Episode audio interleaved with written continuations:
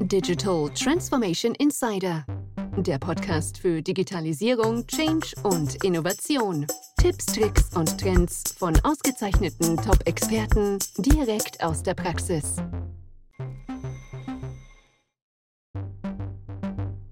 Hallo Markus, freut mich sehr, dich heute begrüßen zu können zum Digital Transformation Insider Podcast. Wie geht's dir? Alles gut bei dir? Hallo Simon, ja, schön dabei zu sein.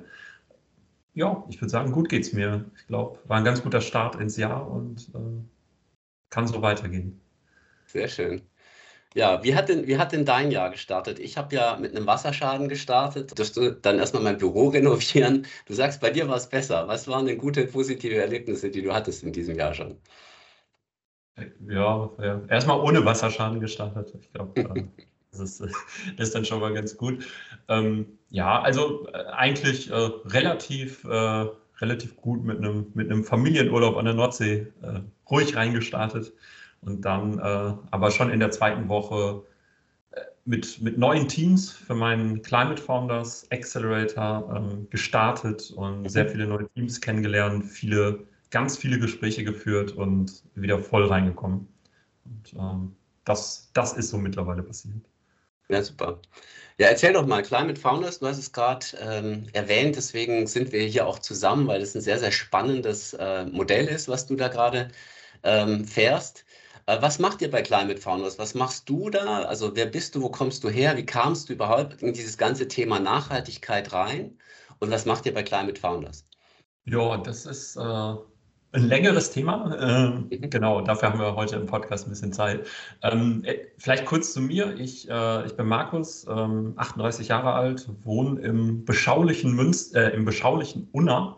Äh, in Münster habe ich zwölf Jahre gelebt. Äh, jetzt im beschaulichen Unna am Rande des Ruhrgebiets äh, mit Blick auf Sauerland und mit meiner kleinen Familie. Und ähm, was ich die letzten Jahre gemacht habe, war, dass ich verschiedene dass ich in der deutschen Startup-Szene unterwegs war, verschiedene Startups mitgegründet habe und so seit fünf, sechs Jahren ähm, ja auf der Seite bin, Gründern zu helfen und vor allem so im ersten Jahr sie zu unterstützen, den richtigen Weg zu finden für ihr Thema, ähm, das, das Team gut aufzubauen und genau den richtigen Weg in den Markt hineinzufinden mhm. und entsprechend auch noch Finanzierung dazu zu bekommen quasi das Setup für das erste Jahr aufzustellen.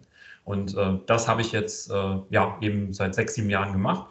Und vor circa drei Jahren hatte ich so einen gewissen Greta-Effekt. Ähm, also tatsächlich mit der Person und der Bewegung äh, ein bisschen verbunden, ähm, weil das war das Thema Klimawandel war irgendwie ein Thema, das mich vor zehn Jahren schon mal sehr intensiv beschäftigt hat, mhm. ähm, auch im Rahmen eines Startups. Hm, was ich dann aber so ein bisschen verdrängt habe, ehrlicherweise. Und äh, dadurch auch sehr gut nachvollziehen kann, ähm, warum das häufig bei vielen Menschen nicht so präsent ist, wie es aus meiner Sicht sein müsste. Und ähm, dieser, ja, dieser klare Blick von Greta auf das Thema und, und dieser ganzen Bewegung ähm, hat mich dazu gebracht, da nochmal tiefer einzusteigen. Und dann war für mich irgendwie von, ja, innerhalb einer Woche klar, ich will in meinem Leben nichts anderes mehr machen, als an dem Thema zu arbeiten und einen möglichst großen Einfluss darauf zu haben. Und dann habe ich irgendwie vor drei Jahren überlegt, wie kann ich äh, ja, den, den, größten Hebel darauf anwenden. Und äh, dann kam ich zu dem Schluss, dass es sehr wahrscheinlich mein, ja, mein Know-how und mein Netzwerk in diesem Thema, frühe Unternehmen aufzubauen und dann speziell ins Thema Climate Tech zu gehen und zu, zu schauen, dort Unternehmen mit großem Impact zu starten, die wirklich dafür sorgen können, dass wir weniger CO2 ausstoßen, weniger Treibhausgase in die Welt pusten. Und ich glaube, da ist noch unfassbar viel Potenzial und ganz viele Chancen für Unternehmer. Und äh, ja, da bin ich dann reingegangen und habe Climate Founders gestartet. Cool, ja, ich finde das sehr gut, dass man auch das Geld in die Bahnen lenkt, ähm, die letztendlich einer nachhaltigen Entwicklung dienen sollen und nicht immer nur in die, ähm, in die profitträchtigsten Bereiche. Was ist denn, also ich meine, du hast ja schon gesagt, du berätst Gründer und hilfst ihnen so im ersten Jahr.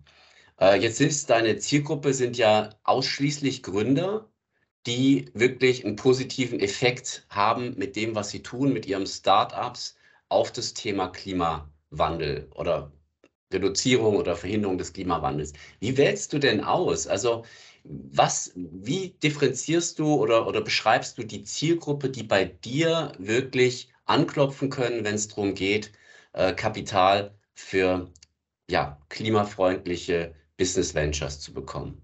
Mhm, mhm. Ähm, das ist eine sehr gute Frage. Ähm, also grundsätzlich stehen bei uns die Türen immer sehr weit offen für, für viele Leute, die zumindest erstmal anklopfen können. Und wir versuchen uns alle Themen und alle Leute anzuschauen und ein Gefühl dafür zu entwickeln, ob das zusammenpasst mit uns, also ob, ob wir jetzt mit Climate Founders einen Mehrwert liefern können, ob wir glauben, dass die am Ende einen großen Impact haben, ähm, weil unser Ansatz eben auch ist zu sagen, okay, es geht nicht darum, möglichst schöne Modelle zu haben, wie es theoretisch am allerbesten wäre, sondern wir schauen darauf, dass das Thema ja, Profit und Wachstum und Impact Hand in Hand geht und dass das sehr, sehr eng miteinander verknüpft ist und eben auch die Gründer und Gründerinnen ja, genau dazu passen und, und in der Lage sind, am Ende ein sehr großes Unternehmen aufzubauen, was den entsprechenden Impact dann entwickeln kann durch seine Größe. Und das ist so der erste Ansatz. Und da haben wir dann auch ein gewisses, eine gewisse Struktur, wie, die, wie wir die Leute interviewen am Anfang. Ähm, dann haben wir einen, einen Acht-Wochen-Sprint, wo wir Teams kennenlernen und ähm, wo wir schon erst mit denen zusammenarbeiten. Also das haben wir mit, bisher mit über 100 Teams gemacht aus ganz Europa. Und dann picken wir uns quasi die raus, wo wir dann sagen, okay, die haben genau das richtige Mindset und die richtigen Fähigkeiten, um etwas richtig Großes aufzubauen. Okay. Und dann muss eben das Thema auch so stimmen, da sagen wir, ja, wichtig ist uns tatsächlich das Thema äh, Treibhausgasemissionen relevant einsparen und, und dass das Modell an sich sehr sauber in die Richtung aufgestellt ist und es langfristig einen sehr guten Impact entwickeln kann. Und ähm, das ist der Fokus. Ja, verstehe. Das heißt, was sind da so für dich Selektionskriterien? Also, was ist so im Englischen würde man sagen, the minimum threshold? Also, was ist so der, ich sag mal, der minimale positive Klimaeffekt, den jemand haben muss mit dem, was er tut, damit er in dein Beuteschema passt, damit du auch der richtige, ne, also Beuteschema ist falsch, in dein, in dein, ja, in deinen Scope passt, damit ihr miteinander gut funktionieren könnt. Mhm, mhm. Also ähm, es, äh, wir haben ja keine harte Grenze. Ähm, mhm. Wir schauen uns aber an, was viele andere in dem Klimabereich machen. Also es haben sich in den letzten, ja, eigentlich drei Jahren sehr, sehr viele Climate Tech Fonds gegründet. Und die haben tatsächlich fast alle so ein Threshold, dass sie sagen, okay, ein Startup muss mindestens 100 äh, Megatonnen CO2 pro Jahr einsparen. Andere sagen, es müssen 500 Megatonnen sein. Ähm, andere sagen, wir, wir, wir gehen auf, äh, ja, der Begriff heißt Gigacorns. Wir gehen auf die, äh, auf die, die schaffen, eine Tonne, äh, eine Gigatonne CO2 einzusparen. Das sind ungefähr zwei bis drei Prozent der, der menschlichen Emissionen pro Jahr. Also wirklich ein, ein richtiger Anteil, den ein Unternehmen erfüllen soll. Das ist alles noch häufig sehr theoretisch, weil das ganz am Anfang irgendwie eine Technologie ist, ein Thema, die am Ende das können soll, in 10, 20 Jahren ähm, auf solche Werte zu kommen aber das ist, das ist tatsächlich äh, ja das, was so im Markt gerade passiert. Und wir schauen uns aber an, da wir, da wir sehr gründerfokussiert sind und sagen, das Wichtigste ist für uns in so einer ganz frühen Phase, dass das mit den Menschen funktioniert und dass die den richtigen Drive haben und die richtige Intention und Mentalität, das aufzusetzen. Und dann müssen wir nicht unbedingt diese Thresholds erfüllen, sondern dann kann man auch sagen, okay, es müssen nicht 100 Megatonnen sein, sondern ja. vielleicht reichen auch 25 Megatonnen aus, wenn der Pfad darin dahin relativ klar ist und man dann erkennen kann, okay, die kommen relativ, was heißt relativ sicher, aber das ist ein guter Weg, ähm, dahin zu kommen oder sie erreichen diese Zahlen sehr, sehr schnell, weil es bringt uns häufig auch nichts, wenn wir irgendwas entwickeln, was in 30 Jahren ein gigantisches Potenzial hat, aber jetzt gar keinen Effekt hat. Ähm, das sind auch Dinge, die wir tun sollten, aber genauso wichtig sind eben welche, die einen viel kleineren Effekt haben, aber heute schon CO2 einsparen. Und das sind genau die Themen, die wir, ähm, wo wir, wo wir einfach einen Mix aufmachen ähm, und, und dann sehr offen sind und einfach schauen, mit, mit welchen Gründertypen funktioniert es am besten. Ich glaube, wir leben ja auch in einer sehr kurzlebigen Zeit. Ne? Und wenn du heute keinen Effekt erzielst, sondern wirklich erst in fünf, sechs, sieben Jahren bist, dann wird es schwer, ein Startup dazu zu gründen und dafür Kapital zu kriegen, generell. Ne? Dann musst du eher zu Fraunhofer gehen und da jahrelang forschen.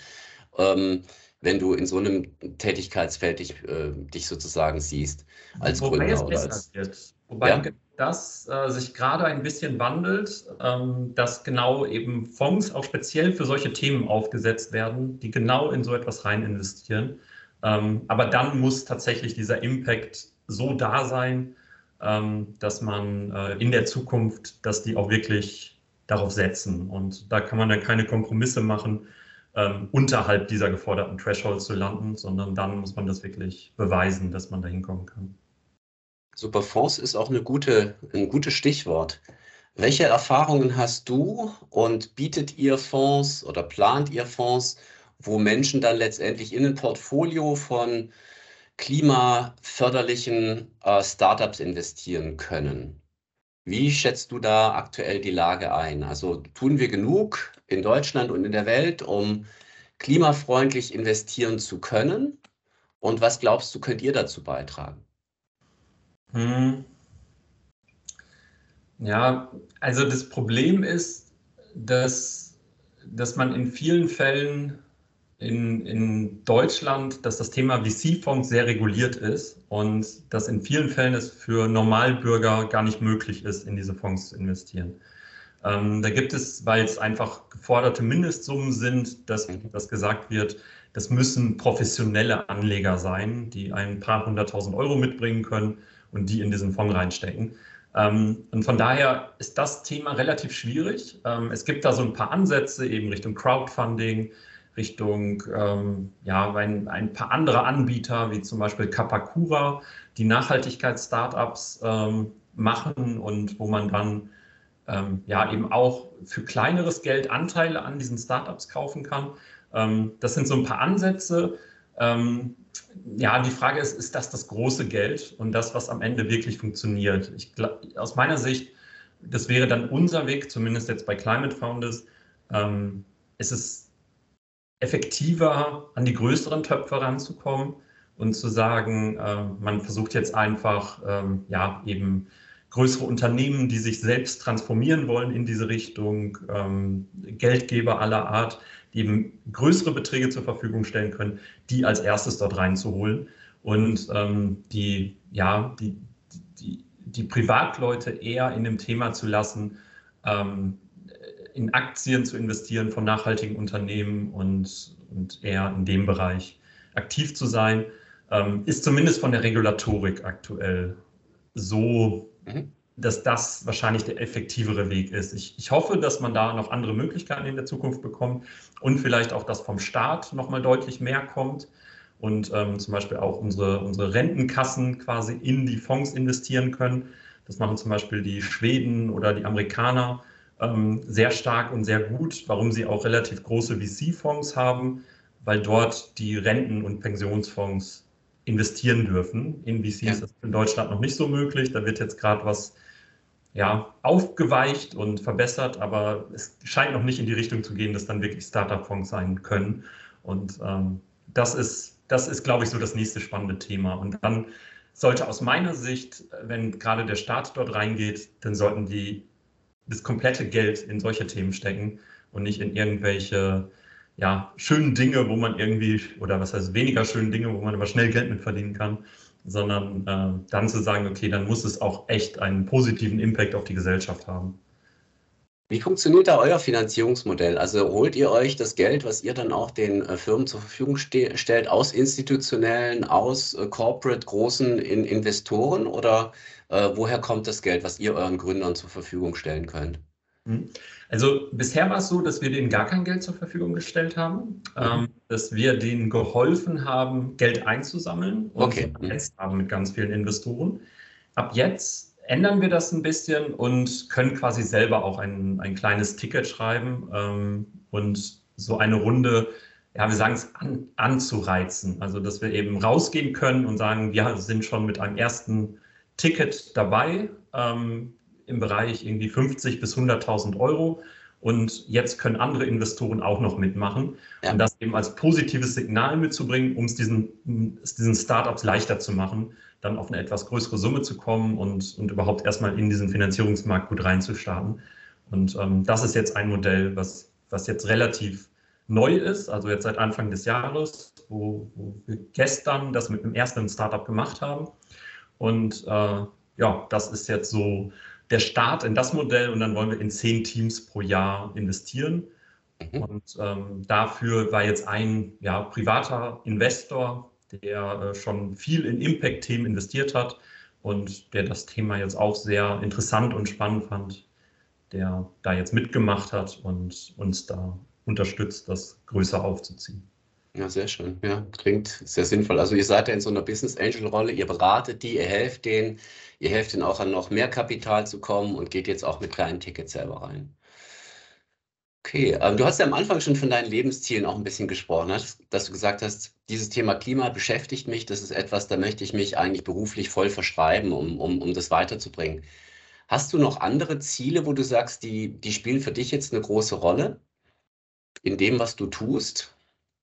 Ich, ich würde sagen, wichtig ist, also sagen wir mal so, ich habe mir vor, vor sechs bis sieben Jahren mein Thema gefunden, ähm, was ich, oder meine tägliche Arbeit, die mir super viel Spaß macht. Zu sagen, ich, ich, ich möchte Gründern helfen und dieses Unterstützende. Das ist mir irgendwie wichtig, das gibt mir Kraft. Und wenn ich irgendwo merke, das wird aufgenommen und hilft den Leuten wirklich weiter und, und die treiben das auch noch weiter voran und, und das ist nur ich muss nur Funken reinsetzen und die machen ein Feuer draus. Das ist eigentlich mhm, das, was mir super viel Spaß macht und was ich, äh, ja, was ich schon vor sechs, sieben Jahren gefunden habe und was ich so weitermachen will.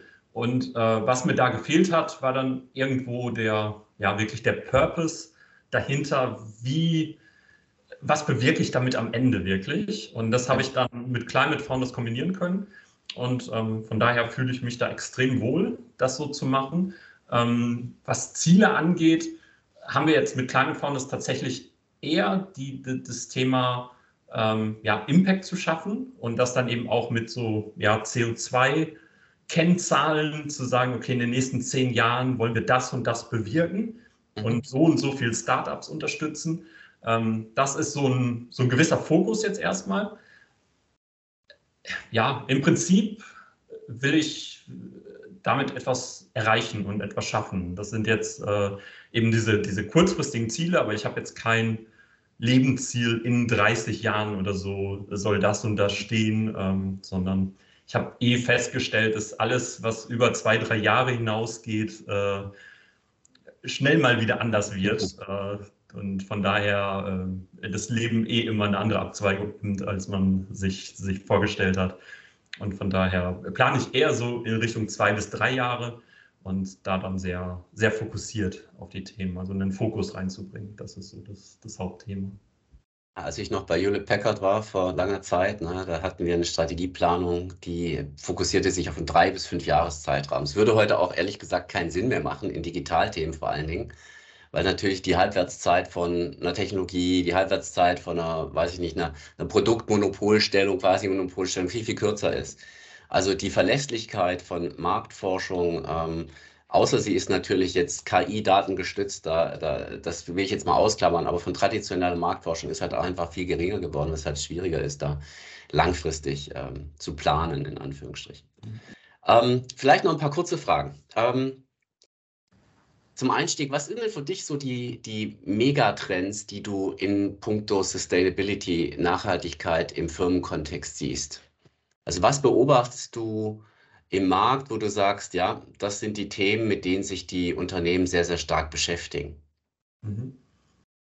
Ähm, also ich würde sagen, es sind so drei Themenbereiche. Das mhm. eine ist, dass sie versuchen, ihre, ihre Produkte und Leistungen ähm, nachhaltiger aufzustellen und das generelle Thema Nachhaltigkeit, also sei es von Verpackung, sei es, wo kommen die Rohstoffe her, ähm, das irgendwie sauberer zu machen. Also sie, sie machen dadurch ihre Produkte im Prinzip sauber und besser recycelbar und ähm, dadurch auch das, das anschließende oder das dazugehörige Thema Zirkularität, dass ja. man da jetzt reindenkt und sagt, okay, diese Produkte, wir wollen nicht Produkte herstellen, die relativ schnell wieder weggeworfen werden und wir produzieren große Müllberge und haben es vorne sehr aufwendig produziert, ähm, sondern man denkt, dass ein oder zumindest gibt es jetzt erste Anzeichen, dass man es ein bisschen runder denkt und äh, die Produkte am Ende wieder, wieder nutzbar machen kann und das von Anfang an so zu planen. Das ist so, glaube ich, ein, ein Fokus. Ähm, mhm. Der andere ist, ähm, der, der jetzt im Moment auch noch am stärksten ist und hoffentlich bei vielen Unternehmen noch stärker wird, ist das Thema dann CO2-Emissionen reduzieren und darunter zu kommen ähm, selber und auch bei ihren Zulieferern und auch in der Nutzung ihrer Produkte. Also es gibt da irgendwie immer so drei, ja, drei Punkte, wo ich ein, einerseits, wo kommt alles her, was ich in meine, für meine Produkte und meine Leistungen nutze, dann was verbrauche ich selber oder stoße ich selber aus.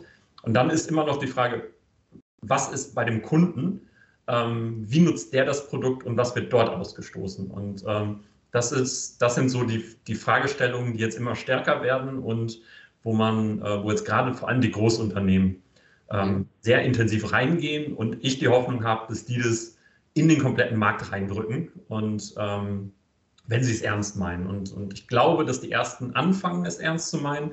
Das ist so ein, so ein Prozess. Äh, mal schauen, wo der, wie schnell der geht.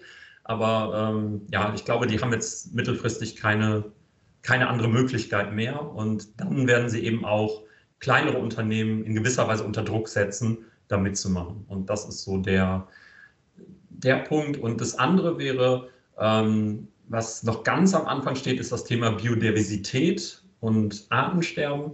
Ähm, dass das bei Unternehmen ein größeres Thema wird, eine größere Aufmerksamkeit bekommt, aber noch ganz, ganz am Anfang steht.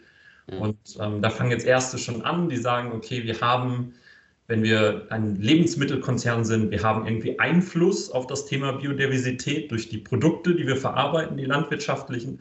Und da müssen wir irgendwie gegensteuern und, und etwas tun. Und das ist, äh, das beginnt jetzt gerade. Und ähm, das wird, glaube ich, so der nächste Trend in gewisser Weise, der einfach zu diesem CO2 und zirkuläre Produkte ähm, hinzukommt.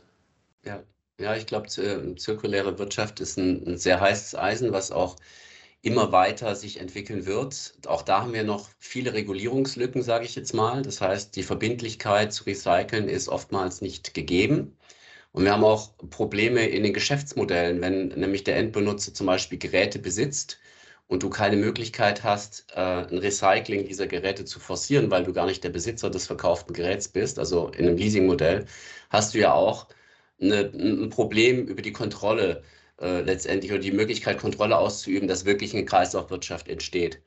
Und wenn man sich da die Zahlen anguckt, ähm, ist das ja manchmal schon auch ernüchternd, wenn man sieht, was tatsächlich dann bei Plastik zum Beispiel mit Virgin Plastics, also mit äh, rohstoffbasierten Neuplastik äh, generiert wird versus recycelten Plastiklösungen. Ähm, ja.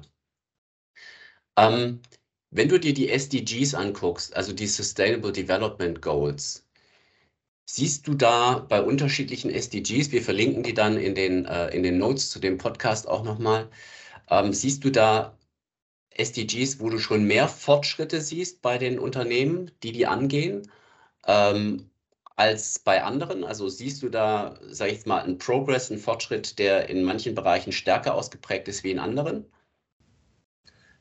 Ich müsste sie jetzt ehrlich gesagt vor mir haben, um es genauer ähm, auf, die, auf die einzelnen einzugehen. Ähm, also was ich halt so in, in, in meinen Themen sehe, das ist auf jeden Fall der Fall Richtung, ähm, ja, Richtung Klima, dass das einfach bei ganz vielen Unternehmen jetzt ein gewisses, ein gewisses Standing hat und mit berücksichtigt wird. Ob sie es ob gut machen und schon, schon ausreichend machen, ist die andere Frage. Das machen die wenigsten aus meiner Sicht. Aber das ist etwas, was, glaube ich, schon eher fortgeschritten ist. Ähm, bei vielen anderen ähm, ja, ist das, glaube ich, eher so punktuell und noch sehr, sehr viel Greenwashing da drin. Ja. Und ich glaube, zumindest bei den ökologischen Themen, bei den sozialen, ähm, da muss ich ehrlich sagen, da bin ich nicht so nah dran, dass, ich, dass ich dazu wirklich eine gute Meinung haben kann.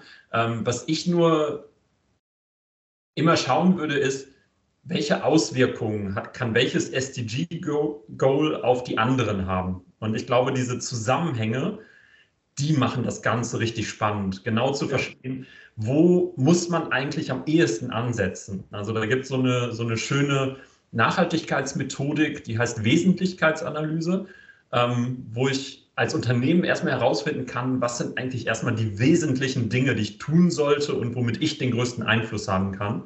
Ja. Und ähm, ich glaube, in diesem Rahmen dieser, dieser Nachhaltigkeitsziele, dieser, dieser SDGs, dass das ähm, auch sehr, sehr wichtig ist, da den Kontext zwischen den einzelnen Zielen zu haben, dass man dann eben sagen muss, okay, wenn uns bestimmte Fundamente wegbrechen, dann, dann bricht uns eigentlich auch alles andere weg. Und das ist, glaube ich, wichtig zu verstehen, was sind eigentlich die Fundamente, worauf alles steht. Und dann kann ich quasi schauen, wie, wie arbeite ich mit den anderen weiter. Ähm, das ist zumindest so meine Methodik, wie ich da rangehen würde. Und da sind dann eben ähm, ja, so, eine, so eine gewisse Aussage von, von bestimmten Forschern, die sagen, eigentlich gibt es so zwei Säulen, ähm, worauf eigentlich auch unsere Gesellschaft und unsere Kultur basiert. Und das ist tatsächlich, sind das diese beiden Themen. Wir hatten in den letzten 10.000 Jahren ein sehr, sehr stabiles Klima. Ähm, und wir, wir hatten ein, ein, ein sehr starkes oder, oder ein, ein artenreiches, biodiverses Leben auf der Erde. Und ähm, das ist die, die Grundlage für unsere Zivilisation. Und äh, darauf baut im Prinzip alles mögliche andere auf. Und wenn wir die beiden Dinge wegreißen oder eins davon nur, dann äh, haben wir ein Riesenproblem und dann können wir bei anderen Themen wie guter Schulbildung oder Ernährungssicherheit ähm, ja, wenn, das, wenn man in bestimmten Gebieten nichts mehr anbauen kann, ähm, dann, dann hat man mit Ernährungssicherheit, da kann man das noch so gut vorher geplant haben. Wenn zehn Jahre später dort kein, kein Tropfen Regen mehr ankommt, ähm, dann muss man das alles ja. nochmal anders denken und neu denken, beziehungsweise Menschen ja in, in, in andere Gebiete sogar umsiedeln oder sie flüchten. Und das, äh, ja, das, das ist, glaube ich, das Wichtige, da für sich vielleicht auch ein ein gewisses Verständnis zu entwickeln und zu verstehen, wie sind die Zusammenhänge der einzelnen Dinge. Digital Transformation Insider, der Podcast für Digitalisierung, Change und Innovation. Tipps, Tricks und Trends von ausgezeichneten Top-Experten direkt aus der Praxis.